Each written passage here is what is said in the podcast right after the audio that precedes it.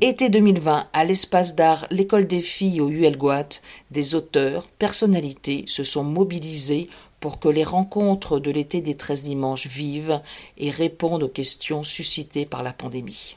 D'abord, je voudrais dire à quel point je suis, heureuse d'être ici, dans ce, dans ce lieu, dans cette cour, dans ces murs qui nous inspirent. Et je voulais féliciter Françoise pour avoir, pour donner tellement de vie à ces murs qui nous obligent. On a grandi, on est un pays particulier parce que dans ce pays, la figure de, l'instituteur et de l'institutrice publique, et Mona Ouzouf a magnifiquement écrit évidemment sur ce sujet, euh, nous a donné malgré toutes nos différences, malgré tous nos particularismes, nous a donné quelque chose en commun et nous a donné le moyen d'un langage commun et de références communes. Et particulièrement, évidemment, les écoles des filles, c'était particulièrement important pour les filles de ne pas être éduquées que comme des assistantes ménagères, que comme des futures mères, mais d'apprendre aussi à l'intérieur d'une école de la République à être un individu, à être une citoyenne, à apprendre la littérature, toute cette complexité dans laquelle on baigne euh, encore. Et quand on voyage, on réalise à quel point cette complexité qui est le fruit de, de siècles, des siècles de couches d'amour des livres, d'amour pour la culture et d'amour pour la citoyenneté, n'est pas du tout un bien évident. Très très loin, c'est un, une complexité qui est très loin d'être partagée et qui même se meurt et qui même s'éteint, y compris dans de grandes démocraties. C'est une évidence pour les pays totalitaires et les pays autoritaires. Mais nous, on va en parler, même dans des grandes démocraties malades comme le sont aujourd'hui les États-Unis, euh, cet amour du livre, du débat, des mots, de leur précision et de la complexité qu'ils portent n'est plus du tout une évidence. Et les démocraties sont en train d'en mourir. Elles sont en train de, de, mourir de, la, de ce manque de passion pour les mots, leur précision et leur complexité. Donc c'est particulièrement un plaisir d'être là parmi vous. Je voudrais aussi saluer euh, pour l'honneur qu'elle nous fait Madame la Ministre euh, des droits des femmes, de l'égalité, de la diversité, l'égalité des chances, euh, parce que c'est très amicalement qu'elle vient s'intéresser au milieu de ses vacances à un débat qui, qui, justement se tient dans ce lieu symbolique de l'école des filles et qui porte sur la liberté d'expression et sur toutes ses valeurs. donc c'est extrêmement sympathique et c'est un honneur pour, euh, pour, pour nous euh, d'être ensemble réunis comme ça au cœur de l'été pour discuter de choses euh, si vibrantes. les couches qui fabriquent un individu ne se réduisent pas à là où il est né, ni à qui sont ses parents. c'est ça aujourd'hui peut-être le combat que nous menons, c'est d'essayer de faire en sorte de comprendre dans ce moment identitaire que nous vivons, où tout le monde est absolument passionné, plus, j'ai l'impression, par les identités que par les idées, et parfois même par euh, le versant le plus visible et le plus caricatural ou le plus simpliste de l'identité que par euh, la fluidité et la complexité de ce qui nous fait, de ce qui nous anime, nous, êtres humains, qui sommes quand même infiniment, infiniment compliqués. Euh, eh bien, c'est beaucoup, beaucoup d'éléments. Dans mon parcours, il y a quelque chose d'important qui nous réunit avec Emmanuel, c'est que on s'est connus aussi dans le, le combat pour à la fois l'égalité et le combat pour les libertés. Et on mène toujours les deux. Et c'est compliqué parce que très souvent, dans l'histoire euh, de la République et en général, le combat pour l'égalité et pour la liberté ne marche pas toujours ensemble. Dans l'histoire, souvent, on a marché sur les libertés au nom du combat pour le progrès ou pour l'égalité. Et puis parfois, euh, on, marche aussi aujourd'hui contre les libertés ou sur le corps des libertés, voire dont la liberté d'expression, au nom des droits des minorités ou de l'égalité. Et donc, par nos profils, on est un peu pris au milieu et un peu pris en étau, parce que euh, on s'est beaucoup battu contre l'homophobie, on continue à le faire, on continue parfois à le subir. Euh, moi, ce qui m'a forgé, c'est évidemment d'être lesbienne, d'être une femme qui aime les femmes, et donc d'avoir, depuis que je suis toute petite, entendu des mots avant même.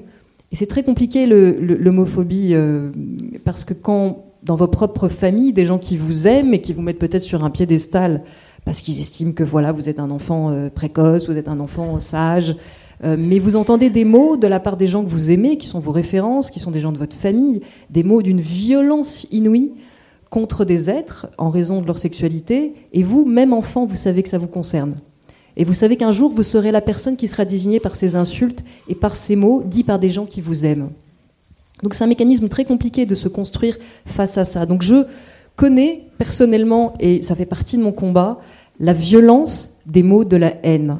Donc je ne serai jamais quelqu'un qui dira la liberté d'expression n'a pas de limite, un peu à l'américaine, et on peut euh, défiler en uniforme nazi, insulter, euh, insulter les gens pour ce qu'ils sont. Mais j'ai une très grande, très grande, très grande tolérance pour le débat et le fait qu'on puisse se disputer pour ce que l'on pense. C'est pas la même chose. Ce que l'on est, on ne le choisit pas. Peut le complexifier, mais on ne le choisit pas. Ce que l'on pense, ça, c'est notre ère commune. C'est là où on doit pouvoir avoir une immense euh, marge de liberté dans le respect, parfois dans la passion, tant que ces mots ne franchissent pas la limite de vouloir annihiler l'autre. Et aujourd'hui, on dirait annuler l'autre. Parce qu'effectivement, comme le disait Emmanuel, il y a ce, cette nouvelle mode de la cancel culture, de la, de la culture de l'annulation, où désormais, un tout petit propos, là je m'entends en écho, un propos, un mot de travers, une maladresse, un propos décontextualisé, et je pense que sincèrement c'est le mal qui nous guette. Euh, nous ne sommes plus capables de respecter ni la chronologie, ni la contextualisation, et donc, encore une fois, de ne pas, nous ne sommes plus capables de respecter la complexité.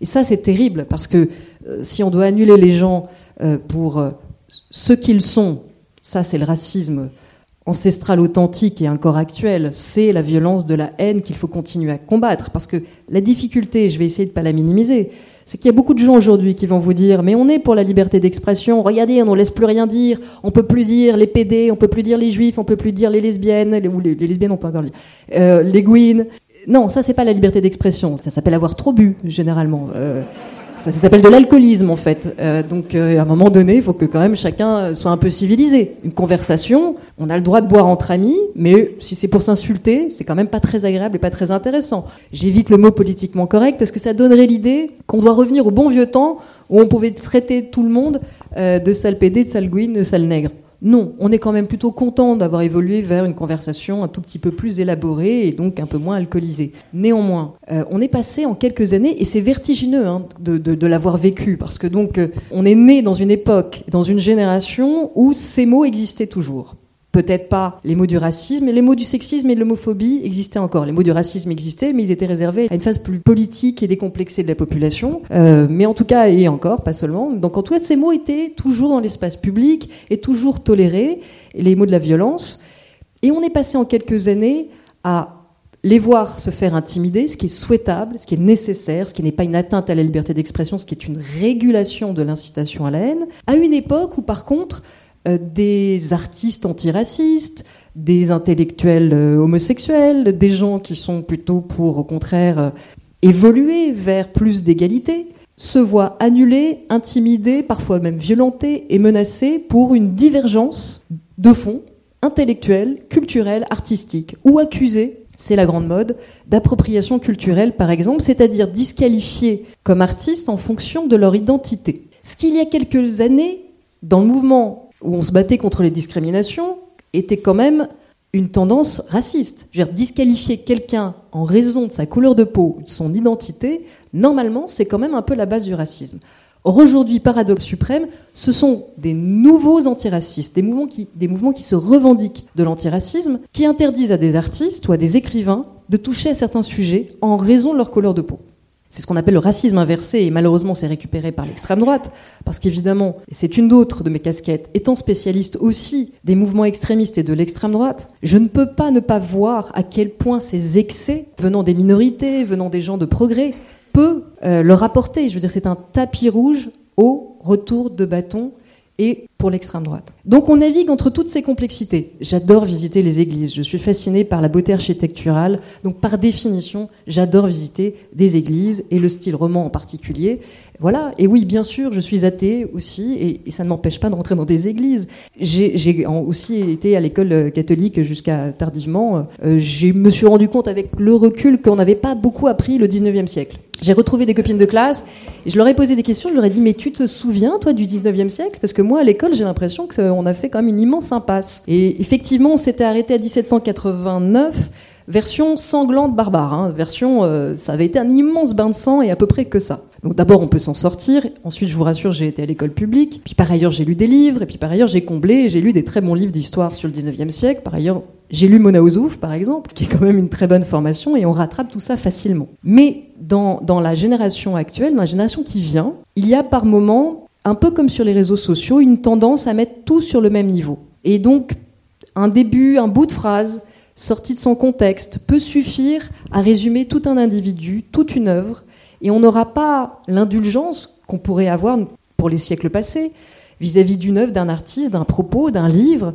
qui a été écrit, bah oui, dans son jus, dans son contexte, avec les mots de son époque, où à l'époque le vocabulaire n'était pas encore aussi civilisé ou aussi raffiné qu'aujourd'hui. Et donc ma position, celle que je développe dans Génération Enfance, je préfère qu'on rajoute des explications, qu'on rajoute des contextualisations, des notes de bas de page et tout un appareil critique, plutôt qu'on censure des livres, censure des œuvres et déboulonne des statuts. Faisons d'autres statuts. Il est évident il est évident que dans notre espace public, euh, la présence masculine, par exemple, est extrêmement surreprésentée. Elle est surreprésentée logiquement euh, euh, par, par tout ce qui est glorification de personnages publics, puisque ce sont plutôt les hommes qui non seulement étaient autorisés à faire publiquement, mais en plus savaient très bien se défendre pour se mettre en avant, même quand les femmes faisaient. Donc voilà, on a plus de statuts d'hommes que de femmes, ça c'est quand même certain. Et on n'a pas des statuts très diversifiés, et parfois on a des statuts d'hommes forts, autoritaires qui n'ont pas fait que des belles choses. C'est certain. Mais rentrons dans la complexité du débat. Toutes les étapes et les renversements que nous avons vécus successivement, c'est-à-dire l'époque où nos adversaires étaient clairement ceux du pouvoir, de l'autorité, du conservatisme. J'ai vécu ça à Charlie Hebdo et, ailleurs. Euh, on a vécu les procès faits par l'Église catholique, les procès faits par la Griffe, cette organisation euh, euh, d'extrême droite catholique qui nous persécutait à Charlie Hebdo pour tout dessin, tout dessin, toute caricature du pape ou des intégristes catholiques. Et puis petit à petit, effectivement, c'est devenu beaucoup. Mais c'était la bonne époque. Nous, on regarde ça. Oh, et pourtant, on recevait des menaces de mort hein, à l'époque aussi. Ma compagne, Fiametta Vénère, qui a écrit des livres sur les anti-avortements, elle a reçu des cœurs de bœuf en sang par la poste, des gens qui venaient nous menacer en bas de chez nous et qui nous promettaient mille choses pour défendre l'avortement. Donc, c'était quand même déjà une époque un peu musclée et un peu animée. Malheureusement, j'ai envie de dire qu'aujourd'hui, on a une petite nostalgie. On se dit, ah, c'était le bon vieux temps, c'était quand les catholiques intégristes nous en voulaient, droite classique. Aujourd'hui, ils n'ont pas disparu, ils sont toujours très en forme, je, vous rassure. D'ailleurs, j'ai un sommeil facile et très profond.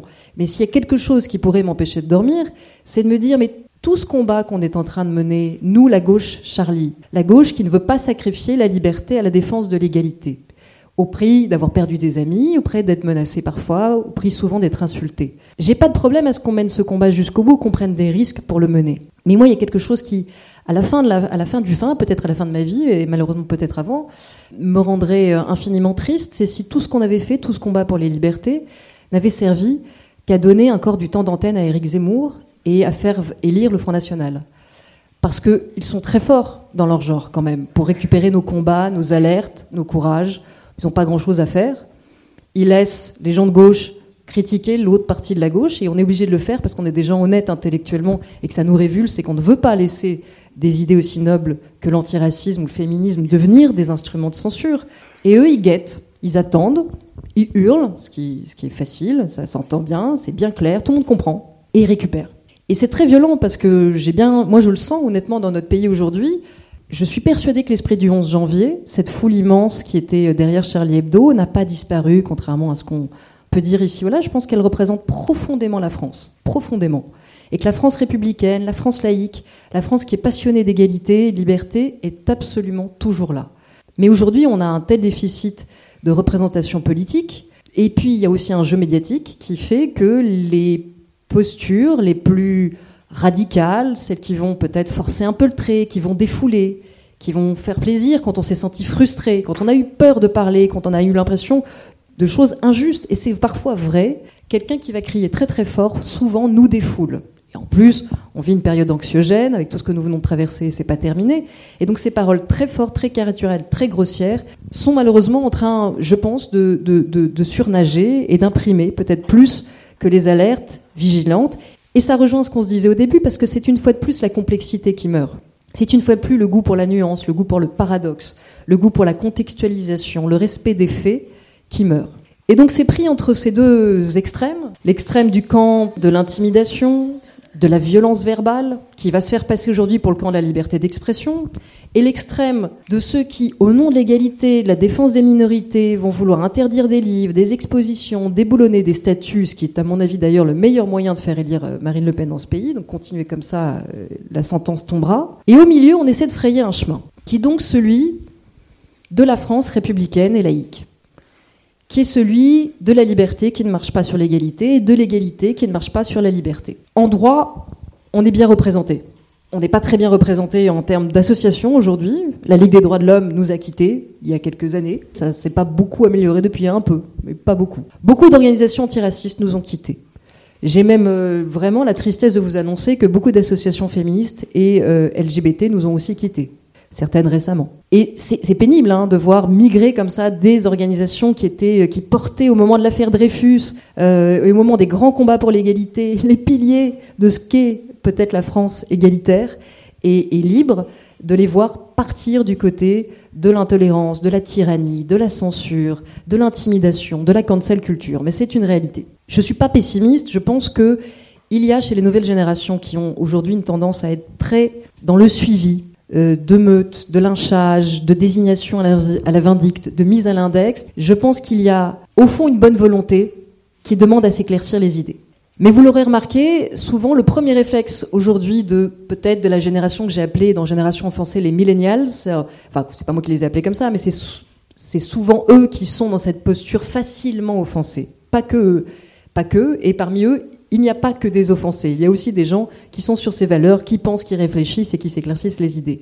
Mais il y a beaucoup de millennials qui, parce qu'ils ont grandi sur les réseaux sociaux, ont grandi avec cette culture de je vois un propos, des gens le dénoncent, on me dit que c'est raciste, ou on me dit que c'est sexiste ou misogyne, ou que c'est homophobe, je désigne, je mets un index, je condamne, cette personne est annulée. Cette personne ne devrait plus s'exprimer, cette personne ne devrait plus travailler, cette personne ne devrait plus exposer.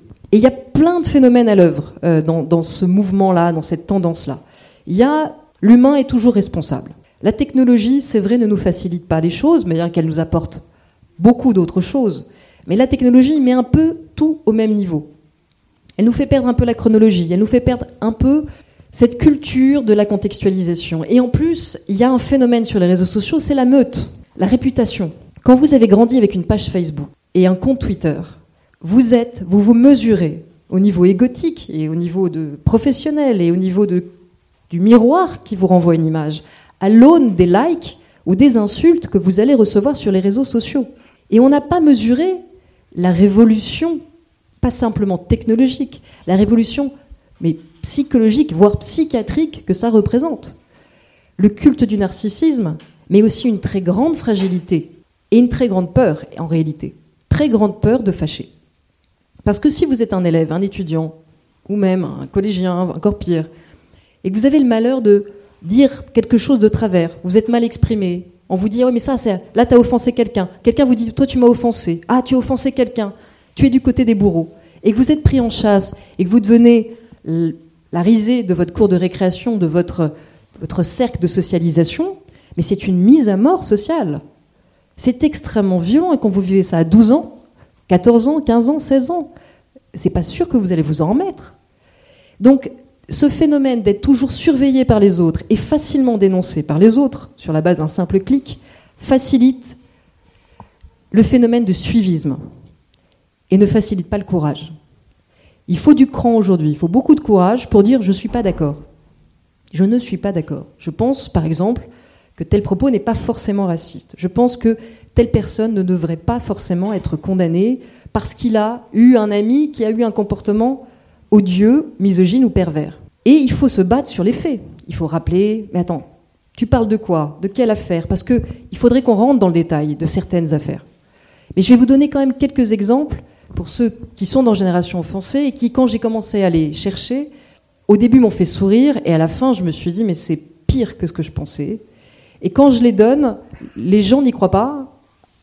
Et je peux vous dire que dans 5 ans, vous comprendrez parce que ça va de plus en plus vite et que ça arrive de plus en plus en France.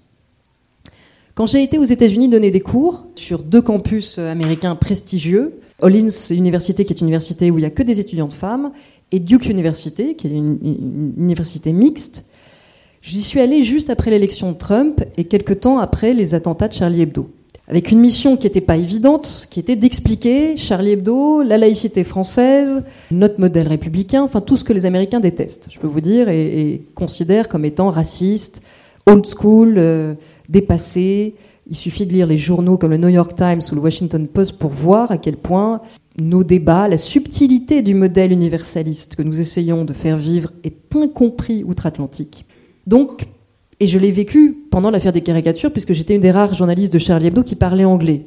Euh, moi et Fiametta Vénère, on passait notre temps à essayer d'expliquer notre démarche sur les plateaux américains et anglais. On se faisait insulter. Mais on a vécu des choses incroyables de décontextualisation, de mauvaise foi, de mauvais journalisme, parce que les journalistes considéraient que publier les dessins danois en solidarité avec les dessinateurs danois menacés de mort pour défendre la liberté d'informer et de blasphémer, c'était islamophobe, c'était raciste, on ne devait pas le faire.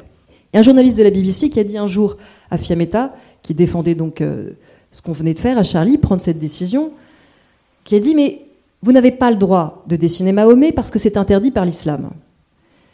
Et Fiametta a répondu Mais excusez-moi, l'islam interdit de représenter tous les prophètes de l'islam. L'islam interdit de représenter Jésus. Donc, vous voulez être cohérent, vous allez commencer par enlever tous les Jésus dans les églises, tous les Jésus partout, et puis on discutera. Parce que si on doit respecter, quand on n'est pas religieux, les interdits de toutes les religions, ça va commencer à être long. Hein. Il n'y a pas grand-chose qu'on va pouvoir faire en réalité. Évidemment, ça ne marche en fait que dans un sens. C'est-à-dire que le New York Times va euh, censurer, il y avait une polémique sur euh, une Vierge noire, par exemple, qui avait beaucoup agité les intégristes euh, évangéliques eh bien, le New York Times a montré le tableau, euh, la représentation qui les agitait, mais ne veut pas montrer les dessins danois sur Mahomet qui agitent les intégristes musulmans. Donc chacun a ses critères. Et je peux vous dire les critères parce que j'ai fini par le comprendre, et notamment après l'attentat, quand je voyais des journalistes de la BBC qui venaient me voir en me disant ah, sur l'empathie, on est tous d'accord. Ils étaient très tristes. Tout le monde était voilà. Il y avait eu des gens qui étaient qui étaient tués. Euh, après nous avoir traités de racistes et d'islamophobes pendant dix ans, ils y avaient bien contribué. On avait défendu la liberté d'expression. Pour eux, ils nous avaient vraiment pas aidés, même pas en faisant le minimum de leur travail journalistique. Mais ils étaient quand même tout à fait tristes une fois que c'est arrivé. Ils nous disaient bon, on va faire, on va faire une enquête sur la liberté d'expression en France. Formidable. Ils revenaient quatre jours après, ils me disaient on a changé de sujet. On va faire sur l'islamophobie en France. Et j'ai compris que, outre que c'était plutôt ça que voulait lire leur public, ça coûtait beaucoup moins cher en assurance mais beaucoup moins cher en assurance. Vous n'aviez pas besoin de mettre des gardes du corps à l'entrée de la BBC et des journaux ni anglais ni américains quand vous faites des dossiers sur l'islamophobie. Par contre, si vous allez faire des dossiers sur euh, caricaturer Mahomet, je peux vous dire que vous avez intérêt à vous préparer à changer de vie. Et à Charlie Hebdo, quand on a pris cette décision, en solidarité, encore une fois, avec les dessinateurs nanois, et pas pour le plaisir, et pas en chantant, parce que je me souviens encore de la conférence de rédaction et des heures que nous avons passées à choisir la couverture de, de Cabu on montrait un, Mahomet effondré par les intégristes et qui dit qu'est-ce que c'est dur d'être aimé par des cons, qui était une façon de faire une couverture à la fois antiraciste et qui défendait la liberté d'expression. On a passé des heures à la penser, cette couverture. On savait ce que ça pouvait nous coûter. On savait que ça pouvait coûter. On l'avait pas imaginé comme ça. On avait pensé à une bombe. On avait pensé que l'un de nous se ferait assassiner et tirer dessus. On n'avait pas imaginé comme ça. Mais on savait. Sauf qu'on s'est dit, si Charlie Hebdo ne peut plus se moquer des intégristes, alors plus personne ne peut le faire. Plus aucun journal ne le fera. On n'est pas La Croix, on n'est pas Pèlerin Magazine, on est Charlie Hebdo. Mais le pire pour moi, c'est pas d'avoir reçu euh, des menaces de mort à cette époque-là, euh, comme, comme tous mes collègues. C'est pas euh, pas la haine des partisans, des prédicateurs sur lesquels je travaillais à l'époque. C'est pas ça le pire. Ça, encore une fois, c'est la bonne époque, c'est c'est le bon vieux temps. On était habitués, on était préparés.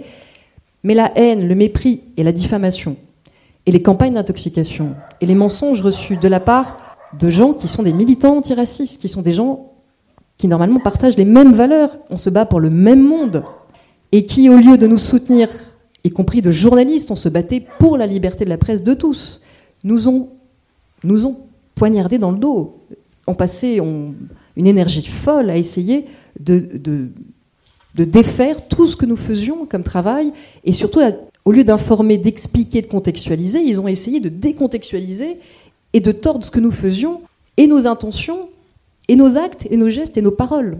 C'était une chose avant l'attentat, mais quand vous le revivez après l'attentat, quand vous vous retrouvez une semaine après le 7 janvier, à devoir aller sur tous les plateaux, et notamment les plateaux américains, défendre leur mémoire, ce qu'ils ont fait, ce qu'ils étaient, devoir expliquer que c'était pas des militants d'extrême droite, c'était des dessinateurs antiracistes qui ont fait les premiers dessins aux côtés des SOS Racisme, qui ont été les premiers à toujours donner leurs dessins à toutes les organisations qui se battaient contre l'incitation à la haine.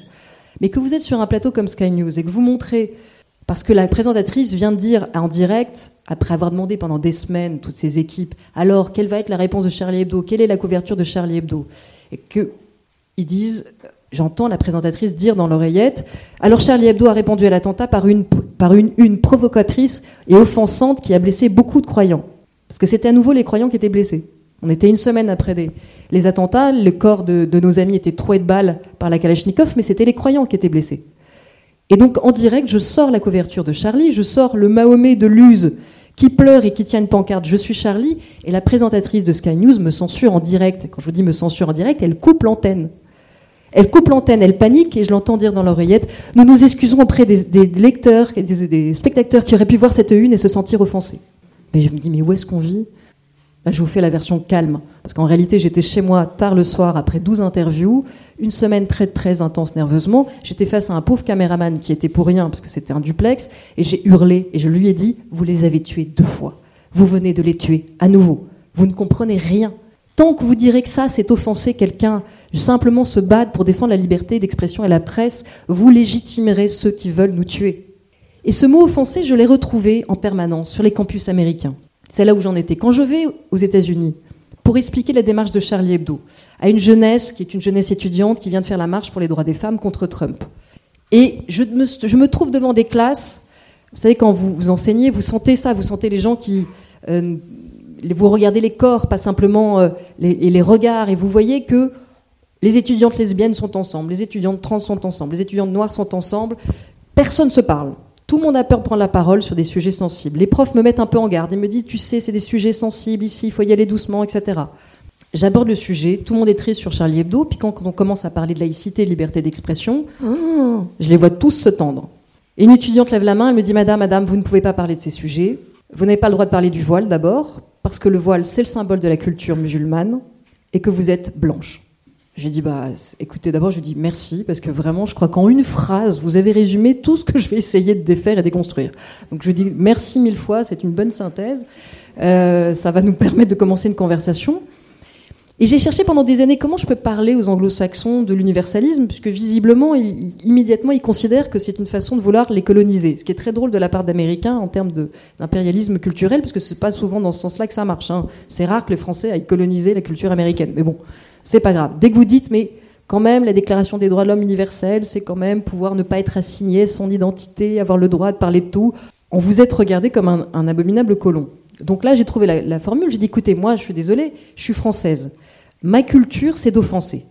Je ne vais pas arrêter de vous offenser. On va dire que ça va être le principe de notre discussion. Je vais vous offenser, je vais vous offenser, puis vous allez vous en remettre. Parce que comme je tire pas avec des balles de Kalachnikov, ça va bien se passer. C'est juste des mots et vous allez vous en remettre. Au début, ils ouvraient des yeux. J'ai cru que j'avais dit, mais vraiment, euh, j'avais dit un énorme gros mot. Hein.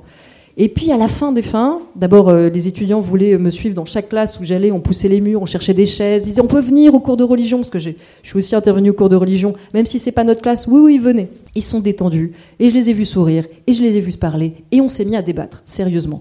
J'ai notamment expliqué à cette jeune fille que quand on voulait respecter les cultures, c'est fabuleux. D'abord on commençait par être cultivé. Donc le voile, ça n'est pas le symbole de la culture musulmane. Sinon, on considère que les Algériennes qui portent pas le voile, les Iraniennes qui en ce moment sont en train d'être condamnées, emprisonnées parce qu'elles ne veulent pas porter le voile, ne sont pas de bonnes musulmanes. Mais ça, c'est pas une étudiante gauchiste américaine de le décider, parce que c'est pas elle qui fait euh, cette classification. Elle n'a pas le droit de décider de ça.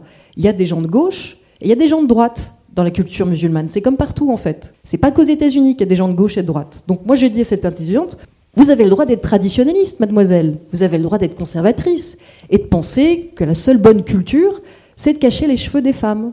Mais quand même, avouez que ça fait pas de vous une grande progressiste. C'est quand même pas très progressiste. Le problème, c'est que ce genre de discours, il y a dix ans, c'était sur les campus américains. Aujourd'hui, c'est à l'extrême gauche française, chez les écologistes français, dans la jeunesse, ici. Je vais vous donner d'autres exemples de cancel culture. D'autres exemples de cancel culture qui paraissent inouïs ici, qui ont lieu là-bas et qui commencent à arriver ici. Au début, quand je les ai entendus, j'ai eu du mal à y croire. Parce que quand je suis partie de ces quelques jours sur des campus américains et que tout le monde s'est un peu détendu et que a accepté le principe que oui, les blancs pouvaient parler de racisme, les noirs pouvaient parler d'homosexualité et d'homophobie, les trans et les lesbiennes pouvaient se parler aussi, parce que, autre petite anecdote, à la pause entre ces cours, au réfectoire, j'ai une étudiante lesbienne qui vient me voir, qui vient me dire, vous savez, ce que vous dites, vous pouvez pas savoir le bien que ça fait. Euh, nous, on n'ose plus aborder ces sujets entre nous, parce que moi, par exemple, j'ai eu un débat avec une de euh, mes roommates, donc la, personne qui partage euh, ma chambre dans mon dortoir, qui est trans, et je lui ai dit, mais quand même, tu sais, je crois que changer de sexe à 10 ans, c'est très tôt. On ne sait pas à 10 ans si on est homosexuel ou si on est transsexuel. Pour ce propos, tenu par une étudiante lesbienne, sa, sa colocataire transsexuelle est allée se plaindre à l'administration qu'elle se sentait insécurisée par ses propos violents et qu'elle voulait qu'elle soit exclue du dortoir. Et l'administration, qui a toujours peur aux États-Unis d'un procès ou qu'on l'accuse de ne pas garantir la safety, c'est très important, l'espace euh, sécurisé pour ses étudiants, a exclu cette étudiante lesbienne du dortoir et l'a déménagée. À la fin de ces quelques jours, quand je suis partie, un prof pleurait. Il m'a dit Caroline, tu as pu dire des choses qu'on ne peut plus dire depuis dix ans sur un campus américain. Sinon, on serait renvoyé. L'administration ne nous laisserait pas aborder ces sujets comme tu l'as fait, parce qu'il y aura toujours un étudiant qui dira Vous m'avez offensé, risque de procès potentiel, on préfère envoyer le professeur. Ces risques d'offenser, ça peut aller de choses, vous pouvez même pas y croire. Au Canada, qui est quand même un peu champion dans les affaires euh, de délire au nom du combat euh, contre l'appropriation culturelle, donc ce mot appropriation culturelle, qu'est-ce qu'il désigne aujourd'hui? Comme tous les mots qui dérapent, au départ, il parle plutôt d'une bonne intention. On peut considérer que c'est l'appropriation culturelle quand des musées exploitent des artefacts qui ont été volés dans des conditions douteuses. On peut considérer que des marques qui exploitent des motifs, par exemple d'une ethnie sud-africaine, euh, sans mener une politique de reversement ou de commerce équitable, c'est quand même un peu de l'appropriation commerciale. Le problème, c'est que, et c'est souvent le cas aux États-Unis, il y a toujours un avocat qui s'en mêle, et souvent, il faut le dire, des avocats blancs qui ont décidé que vraiment c'était leur business d'expliquer à tout le monde que ça c'était raciste et qu'il fallait leur verser à eux des dommages et intérêts. Et donc il y a une spécialiste du copyright qui a fait un livre qui s'appelle Qui détient la culture Et comme elle est spécialiste du copyright, avocate d'affaires blanche, elle a décidé que l'appropriation culturelle, c'était pas simplement une marque qui s'approprie euh, un symbole culturel pour l'exploiter, ou c'était pas simplement s'approprier, c'est-à-dire s'inspirer d'une culture pour la moquer. Non, c'était simplement s'inspirer d'une autre culture sans la citer ou sans lui reverser quelque chose. Mais c'est vertigineux comme glissement. Parce que ça veut dire qu'à partir de là, et c'est le cas aux États-Unis, un chanteur qui s'inspire d'une musique qui a une première fois été chantée par un chanteur noir fait l'appropriation culturelle s'il est blanc. Donc là, Elvis Presley, je vous dis pas ce qui s'est approprié culturellement. Et c'est vrai qu'il s'est évidemment approprié des musiques qui avant étaient chantées par d'autres et par des chanteurs noirs. Mais l'intérêt c'est que grâce à Elvis Presley, au succès qu'il a eu, qu'on redécouvre les origines de cette musique qui a été popularisée. C'est pas d'interdire à un chanteur blanc de chanter du jazz ou de la soul ou du rock. Parce que sinon c'est infini, puis ça va dans les deux sens à la fin. Mais aujourd'hui c'est ce qui se passe. Il y a le nombre de chanteurs, de comédiennes qui doivent s'excuser en pleurant et de faire des vidéos de confession contrit parce qu'elles ont eu le malheur de se faire des dreadlocks sur Instagram. Mais vous n'avez pas idée et si vous voulez savoir c'est quoi le nouvel exotisme navrant et la pression commerciale, vous allez visionner une vidéo, qui est l'interview de Katy Perry, chanteuse pop, sympathique au demeurant, mais qui s'est fait des dreadlocks. Dreadlocks qui ressemblent, comme elles, étaient blondes, peroxydées, ça ressemblait plus, si vous voulez, pour ceux qui regardent Game of Thrones, je, pense que quand même, vous avez des, des, gens qui regardent Game of Thrones, ça ressemblait plus à Khaleesi, vous voyez, la mère des dragons, que euh, vraiment à, une culture reggae, mais peu importe. Comme les Dothorakis, la tribu euh, donc du mari de, de dans Game of Thrones, sont très très très peu organisés dans la vie réelle, il n'y a pas eu de pression au nom de, de, la, série. Par contre, les activistes euh, antiracistes aux États-Unis rigolent pas avec les dreadlocks, je peux vous le dire. Donc son label lui a fait comprendre que si elle voulait continuer à faire une carrière, il fallait s'excuser. Et donc elle a fait une interview avec un, étudiant, un militant de Black Lives Matter, dans lequel elle s'excuse quasiment en pleurs. Elle pleure hein, à un moment donné. Elle s'excuse parce qu'elle n'a pas compris qu'elle ne pouvait pas porter les, tresses comme le portent les femmes noires et qu'elle n'aurait jamais dû se le permettre. Et qu'elle, en tant que femme blanche, elle ne peut pas comprendre ça.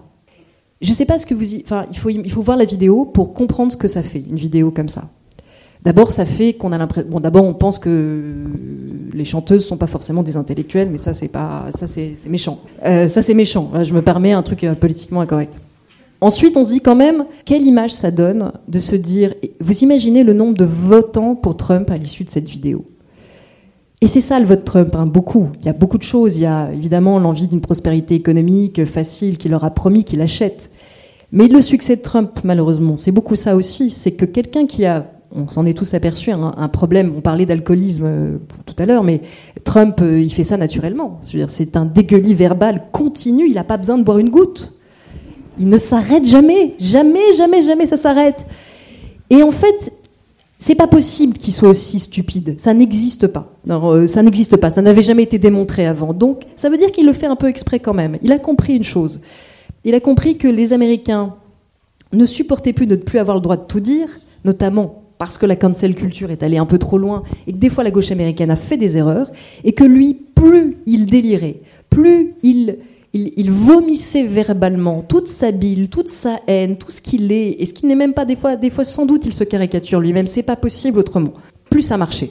Donc il faut trouver un équilibre dans tout dans la vie. on peut ne pas avoir envie et, c'est ça le paradoxe que nous vivons, et même la schizophrénie que nous vivons. Nous vivons une vie qui, sur les réseaux sociaux, comme c'est la liberté d'expression à l'américaine qui, tient les règles, parce que les, grandes plateformes ont des critères à l'américaine.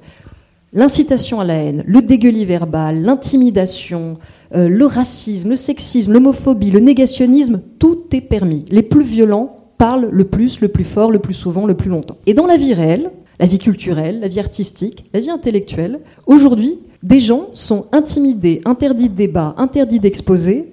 Souvent, ils sont antiracistes, simplement parce qu'ils ne sont pas de la bonne couleur de peau ou qu'ils n'ont pas dit exactement le bon mot. Donc, c'est Katy Perry, mais c'est Pharrell Williams, le chanteur, vous savez, de I Am Happy, qui a été aussi victime d'une campagne pour appropriation culturelle, parce qu'il a posé en une de Vogue Magazine avec une coiffe amérindienne. Il a dû s'excuser. Ils ont tous dû s'excuser, tous. Il y en a qu'une qui s'est pas excusée, c'est Madonna. Elle, elle mourra sans s'excuser. Et elle représente notre génération à bien des égards. On lui sait gré. Euh, mais, mais vraiment, il y, a un, humoriste au Canada, un humoriste blanc, antiraciste, d'extrême gauche, qui a des dreadlocks. Il n'a pas pu faire ses spectacles. Il a été attaqué, on lui a refusé qu'il fasse des spectacles euh, parce qu'il a des dreadlocks. Il y a mieux que ça dans une université canadienne. Il y avait un cours de yoga, cours de yoga pour étudiants handicapés, qui était donné gratuitement par une fille volontaire. Eh bien, les étudiants ont voté la suppression du cours de yoga pour ne pas s'approprier la culture indienne. Ce qui fait une belle jambe au, Premier ministre indien d'extrême droite, hindou, Moody, qui, si vous voulez, lui pense qu'il va exporter sa culture nationaliste par le yoga. Moi, j'aurais aimé que des, aujourd'hui, que c'était ça l'international, des étudiants gauchistes nous disent on va boycotter le yoga pour boycotter Moody, qui est un président raciste. Ça, d'accord, ça avait un peu de gueule, c'était un peu politique, mais pas du tout. Ils boycottent le yoga parce qu'ils pensent que c'est s'approprier la culture indienne.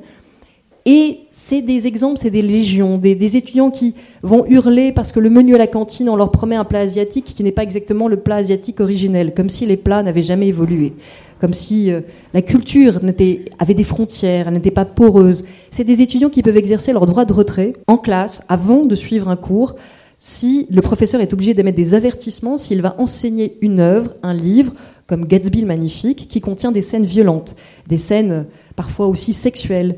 Et donc les étudiants, pour ne pas être troublés dans leur confort, ne pas être perturbés, ne pas être offensés, demandent à être avertis et à pouvoir se retirer du cours. C'est juste ahurissant. Et oui, ça vient en France.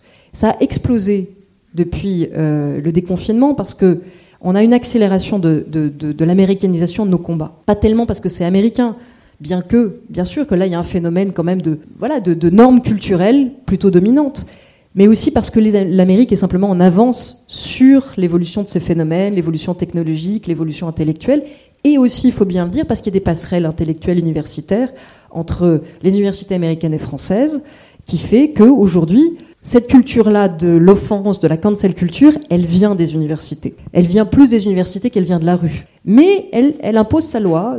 On l'a vu avec la pièce effectivement des suppliantes qui a été interdite euh, à la Sorbonne la Sorbonne a tenu bon sur ce dossier, il faut le dire. Et souvent en France, il faut le dire, on tient bon. C'est-à-dire qu'on est plus choqué par les atteintes à la liberté d'expression et le côté délirant de certaines revendications que l'inverse.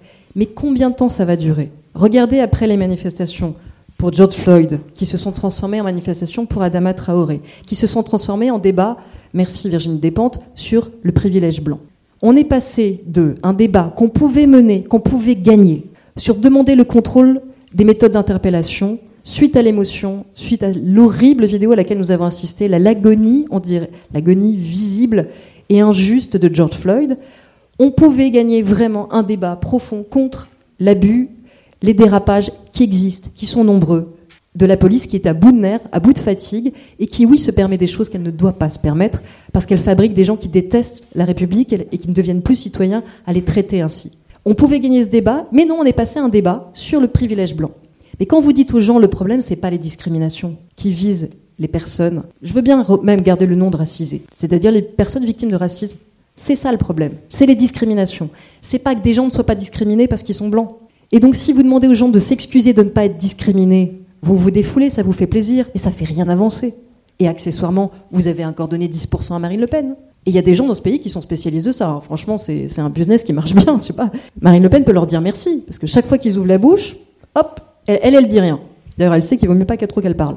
Quand elle parle longtemps, ça se voit. Donc elle dit rien, et puis les autres font le travail à sa place. Mais c'est un vrai problème parce qu'à la base, l'antiracisme, le féminisme, c'est pas censé être quelque chose qui nous défoule, nous permet de gagner des places, mais fait reculer l'égalité et fait monter l'extrême droite. On n'est quand même pas là pour ça. Et donc je vais en venir et je vais terminer par là sur peut-être ce qui ouvre le débat entre nous. Pas vraiment, mais c'est pour vous dire que quand même tout est complexe. L'affaire Polanski et l'affaire Maznev, ça reste complexe. C'est un cheval entre féminisme, liberté d'expression, liberté de création. Et je prétends pas avoir un point de vue totalement arrêté, totalement évident. Euh, je passe par toutes les étapes et, euh, et, tous les affres. Un peu fatigué de devoir commenter euh, tous les quatre matins une affaire de braguette, je vous cache pas, parce que on sort à peine de siècles de domination masculine et maintenant on doit en plus aller défendre des braguettes. C'est crevant. Mais peu importe. La liberté sexuelle, ça fait partie aussi du féminisme que je veux. Néanmoins, abuser de mineurs après les avoir drogués, c'est pas de la liberté sexuelle. C'est comme l'incitation à la haine qui n'est pas de la liberté d'expression. Est-ce qu'on interdit à quelqu'un qui n'a pas été condamné pour ça, beaucoup parce que les faits sont prescrits, beaucoup parce que seulement 1% des violeurs sont condamnés devant les tribunaux et que 99% s'en sortent? Et c'est ça le fond du problème. C'est que nous avons une justice qui n'arrive pas à passer en cas de violence sexuelle. Nous avons une justice qui ne passe pas. Et donc, parce qu'elle ne passe pas, le tribunal populaire, pendant longtemps, n'a pas pris le relais. Pendant très longtemps, c'était les victimes qui, étaient, qui subissaient la double peine. Elles étaient violées, agressées, détruites, mais en plus, si elles parlaient, c'est à elles qu'on faisait honte. Ça fait beaucoup, c'est même plus la double peine, c'est la triple peine. On vit un moment, à ce point de vue, passionnant. Et oui, la libération de la parole, façon MeToo, même, même façon balance ton port est un progrès, parce que quand on dit la honte, change de camp, c'est pas rien. Ça veut dire qu'aujourd'hui, des victimes, que tout le monde se rassure, elles auront toujours peur de parler. Elles auront toujours peur de porter plainte parce qu'elles savent qu'elles vont vivre un enfer judiciaire, un enfer dans leur entourage, que tout le monde cherchera quand même à leur demander si elles sont bien sûres d'avoir été violées. Mais néanmoins, néanmoins, c'est vrai, aujourd'hui, des hommes, parce que c'est quand même souvent des hommes, c'est pas que des hommes, mais c'est souvent des hommes, se posent deux fois la question avant d'abuser de leur position, de leur situation de pouvoir pour violenter et abuser de la faiblesse des autres. C'est un gain magnifique. C'est un gain formidable. C'est même la preuve que le féminisme est en train de devenir un pouvoir. Et moi, je ne pensais pas le vivre de mon vivant. Voir le féminisme devenir un pouvoir, je pensais mourir avant. On voyait que ça progressait, hein, vraiment. Mais simplement, je ne laisserai jamais le féminisme devenir un abus de pouvoir. Jamais. C'est un des ismes, le féminisme, qui n'a pas de sang sur les mains. C'est un des ismes les plus beaux, les plus romantiques. C'est quelque chose qui prône la renégociation des rapports, non seulement des rapports de sexe, mais des rapports amoureux, de l'identité. C'est une révolution intime, profonde, et c'est une révolution qui n'est pas une barbarie, qui n'est pas un pouvoir, qui n'est pas un totalitarisme. Donc on ne laissera pas dire et faire, et ça va être compliqué, vous comprenez bien, parce qu'il y a des fois où on est dans des cas, c'est parole contre parole, et qui peut savoir? La justice elle-même ne sait pas. La justice elle-même, après avoir enquêté, mis des moyens, utilisé les moyens de police, vérifié, fait à fait, ne sait pas. Et nous, opinion publique, qui lisons ça dans un entrefilet, dans un journal, on saurait, comme ça, du coup, instantanément qui a raison et qui a tort, c'est loin d'être évident. Moi, je me suis fait une, petite morale provisoire, on est bien obligé. J'essaie de pas, j'essaie de suspendre mon jugement dans les affaires de parole contre parole. Quand on est dans des affaires Weinstein, Epstein, Ramadan, où il y a des dizaines de victimes, pour ne pas dire plus, parce qu'il y a celles qui portent plainte et il y a celles qui vous parlent, qui n'ont pas le courage d'aller jusqu'au bout, qui décrivent toutes la même chose, la même violence, sur des années, des années et des années. On verra ce que la justice a à dire. Ils peuvent encore s'en sortir. Toujours, toujours. Mais on a quand même un peu une opinion du bonhomme. L'affaire Polanski, c'est très compliqué. L'affaire des Césars, c'est très compliqué. Parce que c'est pas la même chose de dire Roman Polanski a le droit de tourner. Roman Polanski est un grand réalisateur. Il a du talent. Il a le droit de tourner, il a le droit de collaborer avec des gens. Très bien. Moi, on m'a posé la question une fois, on m'a dit qu'est-ce que tu dirais si on autorise Roman Polanski pour tourner son film sur Dreyfus à tourner dans euh, des bâtiments euh, officiels, dans une mairie à Paris Je dis mais c'est pas comme féministe que je te réponds, je te réponds comme citoyenne. Je dis euh, c'est un réalisateur, c'est un acteur, un créateur, il a le droit de tourner un film sur Dreyfus dans Paris comme tout le monde. Mais en tant que féministe, en tant que réalisatrice, quand je vois qu'après un débat, qu'après que des, de femmes plusieurs aient parlé d'un comportement certes ancien, mais qui te pose quand même vraiment question, on décide de remettre sciemment, pour la cinquième fois, un César du meilleur réalisateur juste à lui. Après, euh, on pourrait parler des heures de qui vote au César, de comment ça fonctionne. C'est des gens qui votent pour les gens qui vous ont fait bosser. Et Roman Polanski, il a fait bosser beaucoup de techniciens dans ce pays. Et tant mieux mais ça explique aussi en partie le vote. Néanmoins, c'est certain que ça reste un peu en travers de la gorge. Et moi, je ne fais pas partie de celles qui n'ont pas aimé les blagues de Florence Foresti. Il y a une phrase que j'aurais écrite autrement, mais pour le reste, c'est facile de se mettre à sa place. Il hein. faut voir ce qu'elle avait sur les épaules quand même, Florence Foresti. Tenir une soirée des Césars dans ce contexte, essayer de nous faire rire, essayer de faire passer quand même quelques messages sans plomber la soirée, c'est quand même pas très évident. Donc oui, je comprends que Florence Foresti n'ait pas tellement eu envie de rester jusqu'au bout. Je comprends qu'Adèle Haenel, son corps se soit spontanément levé et qu'elle ait quitté la salle. Point. C'est pas la même chose que de dire il faut interdire Roman Polanski de diffuser ses films. Non, je suis pas pour qu'on interdise des films sur Dreyfus en banlieue, mais nulle part en France en fait.